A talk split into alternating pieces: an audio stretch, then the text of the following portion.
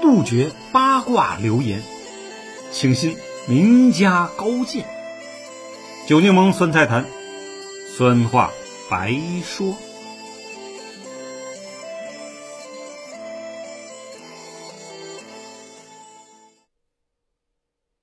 朋友们，大家好，我是酒柠檬。今天我们讲历史上的诸葛亮是人还是妖？上。诸葛亮是谁？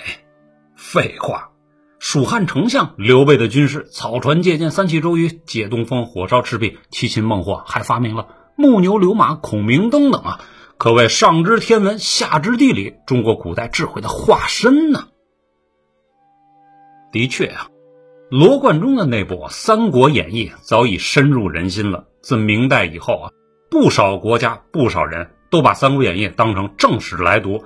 你跟他说啊，陈寿的《三国志》才是真实历史，诸葛亮啊也没有那么厉害。我想，一定会有不少三国迷们把你喷死。酸菜坛节目不是戏说，诸葛亮初出茅庐，没有火烧过博望坡，没有淹过曹仁，更没有呢草船借箭、借东风、三气周瑜、七次擒孟获的这些桥段。所发生的一切都是小说家的艺术想象和加工。那么。诸葛亮的名气为何如此响亮，并被后世传得神乎其神、近乎妖人呢？我想啊，一是中国古代习惯把许多发明创造、战场胜利堆积在某一个大神的身上，比如盘古、神农，比如岳飞、杨六郎等等；二是呢，小说作者啊希望塑造呀这样一位完美主义者，同时又有悲情的戏份，刊印的书籍才会好卖，上热搜榜。不错啊。《三国演义》是明代前期完成的，那时候啊，的确有图书经销这门生意了。罗贯中是施耐庵的学生和朋友，从过军，上过战场，离队后呢，也得吃饭谋生啊。因此，把小说写的精彩好看呢，才会有不错的收入。这点儿，你从元杂剧的兴衰里啊看得出来。有关这部小说到底是一个人完成还是两人合写的？我在武松一武大郎那两期节目里啊，做了比较详细的分析介绍，这里呢就不多解释了。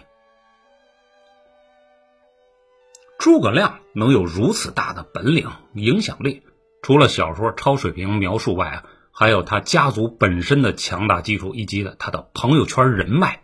这些人脉关系啊，可能颠覆你从《出师表》里认知的“臣本布衣，躬耕于田亩”之间的习惯错觉，而且。这些关系套关系，人脉套人脉，最后也是因街亭挥泪斩马谡啊这一著名的历史事件而阴差阳错的诞生出了《三国志》那部历史典籍。罗贯中的《三国演义》小说就是从这部典籍里汲取营养，加上民间传说、自己的笔尖想象汇总完成的。只不过元末明初还没有知网、百度什么的，作者无法收集查考更多的史料，因而。有关诸葛亮家族的历史就一笔带过了。话说汉元帝时期啊，朝中呢有位叫诸葛丰的人，任职司隶校尉。司隶校尉是什么品级啊？当时还没有九品中正制官事制度啊，都是以年俸来排大小。比如呢，王公级俸禄为一万担，部长九卿为两千担，司隶校尉是比两千担。汉代啊，俸禄总共分十级，每级里面呢还细分了几个小阶梯。实俸呢两千担的高官呢有四等，部长九卿每月一百八十斛，每年呢是两千一百六十担。第二等呢是封国里的国相，每年呢一千八百担粮饷。第三等啊是一千四百四十担，像州牧、太守、太子太傅、首都市长就是这个年收入。第四等私立校尉。宫廷警卫首长、首都警卫司令是比两千担，也就是呢，每月一百斛，每年呢一千两百担俸禄。别看诸葛丰呢，仅是两千担里的最后一等啊，但是司隶校尉的职权可大了。按史书记载，上朝朝贺时啊，他随时排在部长九卿们的后面，可皇帝要商议朝政时。司隶校尉就凌驾于九卿之上了，坐席必须移到前面呢。有的年份还单独设席位。按照清朝福格听雨从谈里的说法啊，汉代司隶校尉以明之锦衣卫，请步兵统领，都是五职二品，权威甚重。武职官阶，历来低于文职，司隶校尉相当于后来的从二品或正三品。在汉代，主要负责京畿周边以及朝野上下的情报收集、官员监察，类似现在的中纪委书记或中央特别巡视组组长。所不同的是，司隶校尉手下有一千多名武装警察呢，遇到不法官员，可以越过吏部、刑部，直接逮捕审问呢。该部门最著名的一个案例就是汉恒帝时期啊。联合几名内臣太监，对权倾一时、飞扬跋扈的正国级官员梁冀来了个突然扑杀，以最小的代价弥平了祸端。刘备入川称帝后啊，曾任命忠诚凶猛的三弟张飞兼职司隶校尉，足以说明这个职位的重要。因此，朝中各级大官都惧怕司隶校尉，同时呢，也有意无意的呢讨好他。诸葛丰啊，也就成了汉元帝时期炙手可热的人物。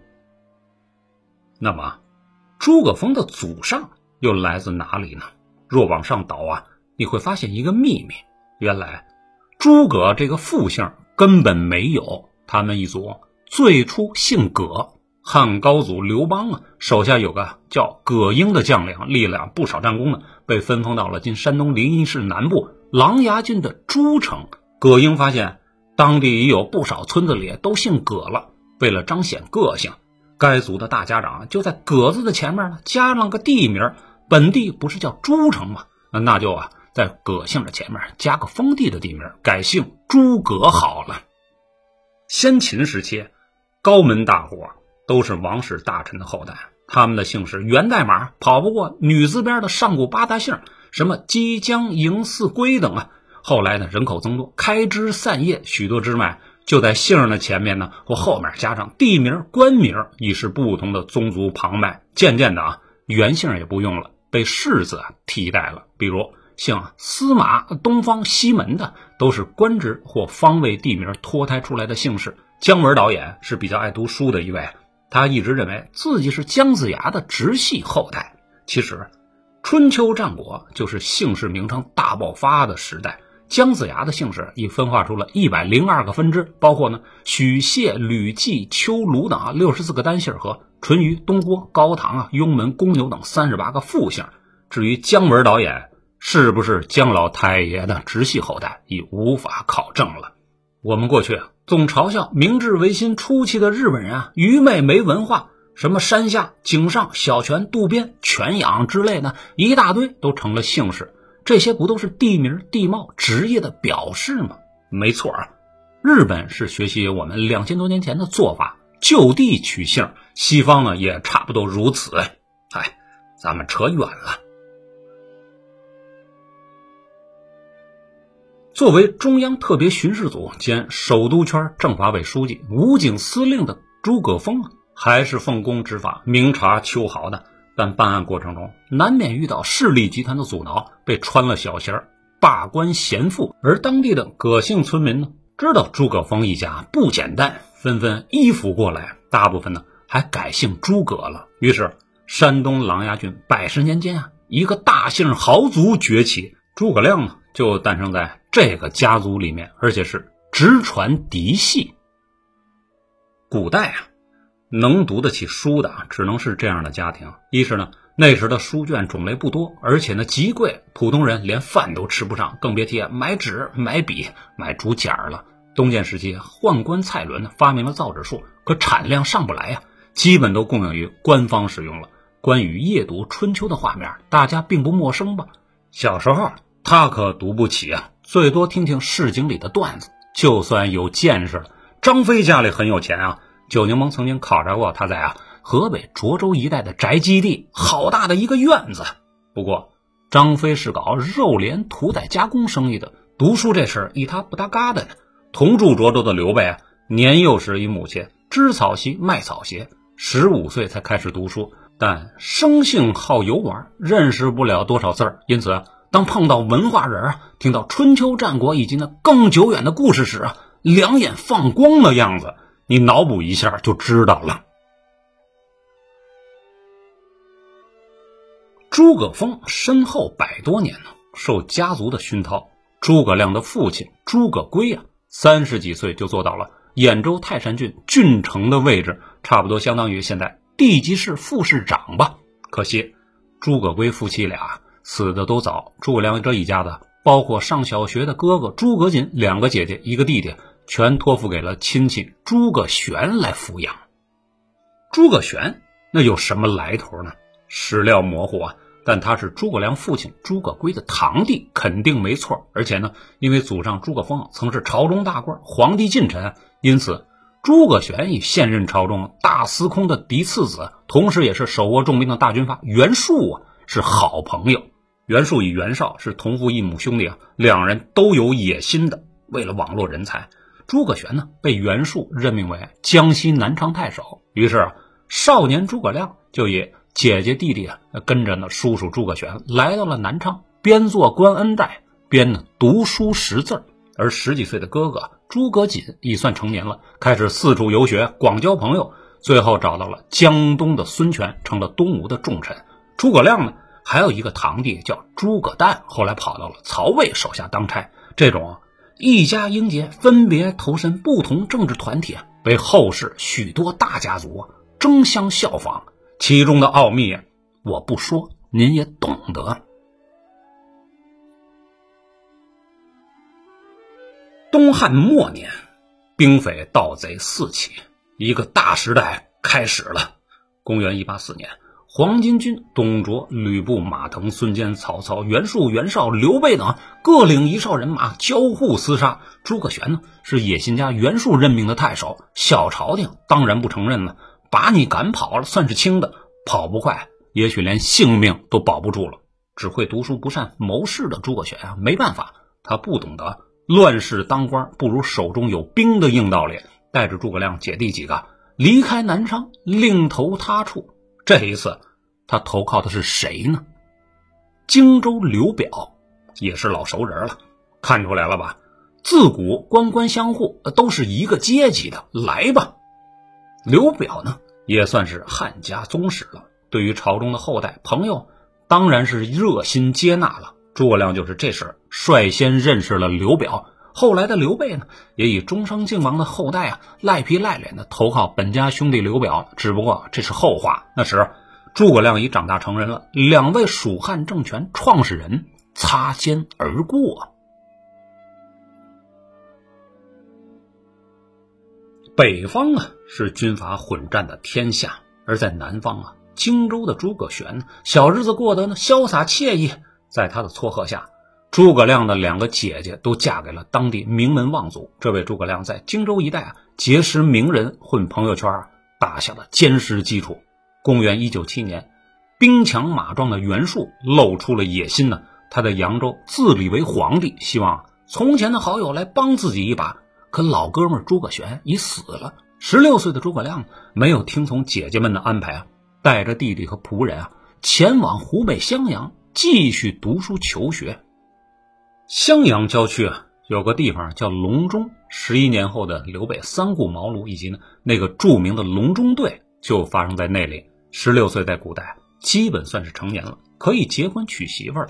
当时的诸葛亮。肯定看不上骄奢淫逸、横征暴敛的袁氏兄弟，不如偷摸读书长本事。在隆中啊，他能自比管仲、乐毅，说明书已经读透了，就等待价而沽，找个真正的明主。果然，两年后的公元一九九年啊，伪皇帝袁术因玩的太嗨，吐血而亡。可明主在哪里呢？成年后的诸葛亮。虽远离喧嚣的北方战场，在荆州治所襄阳附近的农村种菜读书，但他可没闲着。这期间呢，他结识了不少名士，比如司马徽、水镜先生、庞统、凤雏先生，以及石涛、徐庶等人。这些人都是后来叱咤风云的人物。也真是奇怪啊，一个小小的农村，咋就会突然出现这么多大人物呢？这里面要说明一点，诸葛亮的二姐。嫁给了庞统的堂兄庞山民，因此卧龙、凤雏两位盖世奇才啊，本身就是亲戚，根本不需要江东的鲁肃来介绍。哦，对了啊，在襄阳隆中小农村里啊，诸葛亮给自己起了个字叫孔明，因为天天读书、晒太阳、睡午觉啊，加上极有学问，人送外号卧龙先生。诸葛亮在隆中的这十一年间啊，还完成了一件大事啊，就是娶了黄月英做媳妇儿。评书啊，袁阔成《三国演义》里把靓仔的媳妇儿啊说成是黄毛黑皮的丑八怪，这显然与史实不符的。叔叔诸葛玄在世的时候，凭借与土皇帝刘表的关系，把诸葛亮的大姐呢嫁给了荆州第二大豪门蒯氏家族的蒯齐。蒯齐呢是西汉大臣蒯通之后，蒯良、蒯越之侄儿，都是智勇双全之辈啊。二姐嫁给了刘表的座上宾庞德公的庞氏家族，所以靓仔。从出生到成年，一直是含着金汤匙啊，守着万卷书，过的是天上云间的日子。再加上成年后啊英姿飒爽、玉树临风的外貌，有多少名门高户打算将女儿嫁给他呢？正在这时，来了一位姓黄的老头，叫黄承彦，荆州头号名士，因娶了当地第一豪门蔡家的千金呢，也以刘表成了连襟后来投靠曹操的水军都督蔡瑁。就是这个家族里面的蔡瑁，后来被封汉阳亭侯，并未如小说里写的被周瑜以反间计斩杀掉了。黄老先生呢，见女儿一天天长大，有些着急啊。但读书不少，而且样貌奇特的女儿，相了几次对象都不成，这才有人推荐城外农村种菜读书的诸葛亮。一打听，其实不用打听，这些年。诸葛家族的身世和地位满城皆知了，能把宝贝女儿嫁给他，那不是太美满了吗？托人说媒，成了。你想啊，靓仔多贼呀！荆州城里的那些人脉关系啊，他闭着眼睛都能默数出来。刘表胸无大志，他是看得出来的。可是刘表为人那是超级到位的啊！当年逃亡的张绣、爱骂人的祢衡、落魄的王粲以及走投无路的叔叔诸葛玄呀，他都收留过。之所以不辅佐刘表，他是在等待明主出现。现在明主还没来，荆州第一名士黄老爷子的女儿来了，一定要娶回家中。我看过许多文章，都说诸葛亮打小贫苦，逃到荆州后也举目无亲，才想以结婚为啊近身跳板的。这些基本都是胡编乱造的。有个文章呢，还分析黄月英的长相啊，发黄肤黑是其硬伤。黄老爷子也说：“小女貌丑，如何如何，就如同啊介绍自己儿子为犬子一样，应属呢谦称。况且东汉末年，甚至再早啊，南来北往的胡人、夷人很多的，娶来做小老婆或者当奴婢的有钱人还是不少的。那样啊，生出来的孩子应属混血儿吧？在当下，这是高级脸有特点；而在古代呢，中原长相的黑发白肤呢，才属正常。”我不是瞎猜杜撰，曹操以骑士所生的次子曹彰，就是黄须黄发，人称黄须儿，便是呢未必是胡人，但黄须儿曹彰呢，从未被外人讥讽过，所以我认为诸葛亮的媳妇儿应该是聪明有学问的，同时呢还长着一副啊符合现代审美观的外貌，发黄肤黑，这就是头发栗色啊，皮肤小麦色的健康活力宝贝儿啊，有穿透能力的诸葛孔明。不可能娶一个东施那样的丑女，因为实在没必要啊。况且，他俩的后代诸葛瞻、孙子诸葛尚、诸葛京等，都是体貌俊拔的文臣武将。当然呢，诸葛丞相在成都还是纳了小妾的，所以儿孙也不少啊。那是当时官宦人家的惯例，以嫌弃黄月英啊，关系不大。已年过二十的诸葛孔明啊。因熟读先秦诸子百家，也暗熟社交人脉对于自己日后发展的重要性啊，没有任何史料直接点明迎娶黄月英的理由。但因为黄月英的父亲与刘表分别迎娶了一对姐妹花，也就是说啊，靓仔的丈母娘是刘表老婆的姐姐。照此推算啊，皇室宗亲诸侯级的大人物刘表就成了诸葛亮的亲姨父，却是不争的事实啊！好厉害的孔明先生！就在这娶亲的前后，荆州城里又来了一位名号更响的传奇人物，他就是刘备刘皇叔。好，欲知后面的精彩史诗故事，请下集接着收听。我是九柠檬，拜拜。